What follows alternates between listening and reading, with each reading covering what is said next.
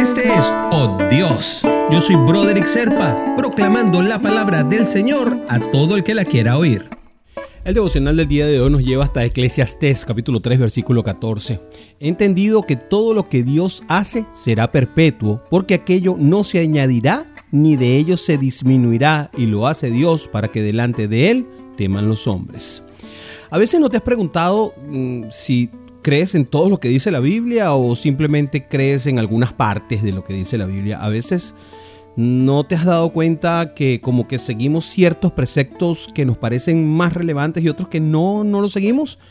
Esa es parte de lo que ponemos en duda y que a veces mm, por comodidad, por la sociedad, por el mundo, dejamos y vamos dejando de lado sin entender que lo que nos dice que Eclesiastés es que lo que Dios hace no se añadirá ni se le quitará nada. Es decir, la palabra de Dios debe ser considerada en todo su espectro y debemos creer en toda la palabra de Dios. Si creo en la Biblia, creo en todo.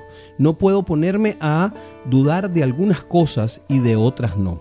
Y a veces pensamos de, forma er, errónea para el interno de nosotros que a veces nosotros mismos, no solamente la Biblia, sino que nosotros no tenemos todo lo que es necesario para ser cristiano con la idea de cumplir nuestro propósito en la tierra, entonces nosotros decimos, no, ya, espérate un momentico, a mí me falta esto, no tengo aquello, creo que si yo pudiera, o si yo tuviera, o si yo hiciera esto, o si fuéramos de otra manera, para poder cumplir con las cosas de Dios. El profeta Jeremías, antes de ser llamado por Dios para una gran misión, tenía un pobre concepto de sí mismo, pero un día Dios le dijo, y fíjense, esto lo dice Jeremías 1.5, antes de que te formase en el vientre te conocí y antes de que nacieses te santifiqué, te di por profeta a las naciones. Es decir, Dios nos tiene a nosotros formados de manera tal que nosotros estamos completamente preparados para cumplir con lo que Él nos ha designado.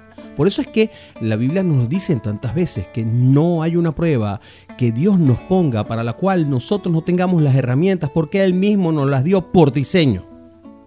Ahora, nosotros tenemos que recordar nuestro valor como hombres y mujeres, ¿ok?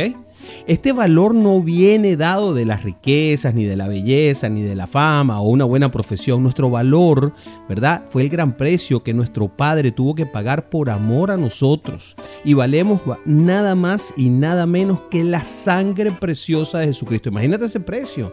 Ese es el precio que tú tienes. Ese es tu justiprecio. Y sin importar quién tú eres o qué tengas o que hayas alcanzado en la vida, eres una creación única de Dios sobre aquello no se añadirá nada, ni de ello se disminuirá, dice el versículo de Eclesiastes. Así que Dios nos creó de una manera particular para que nosotros podamos cumplir con un propósito particular. Y Él nos va a proveer de lo necesario para alcanzar de todo lo que necesitamos para que nosotros podamos alcanzar lo que Él quiere que nosotros alcancemos. ¿Qué tal? ¿Qué te parece?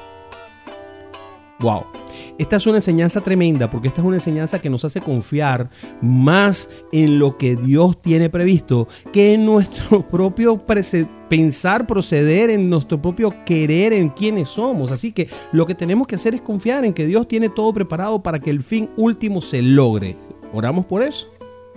Padre Celestial, gracias porque mi valor está en Cristo y en todo lo que Él hizo por mí y no en lo que yo hago, ni en lo que yo consigo, ni en lo que yo creo. Tengo todo lo que necesito para cumplir con mi propósito en la tierra simplemente porque tú me lo provees. Tu presencia y tus promesas son mías, Señor, y creo en cada una de ellas. En el nombre de Jesús. Amén, amén y amén.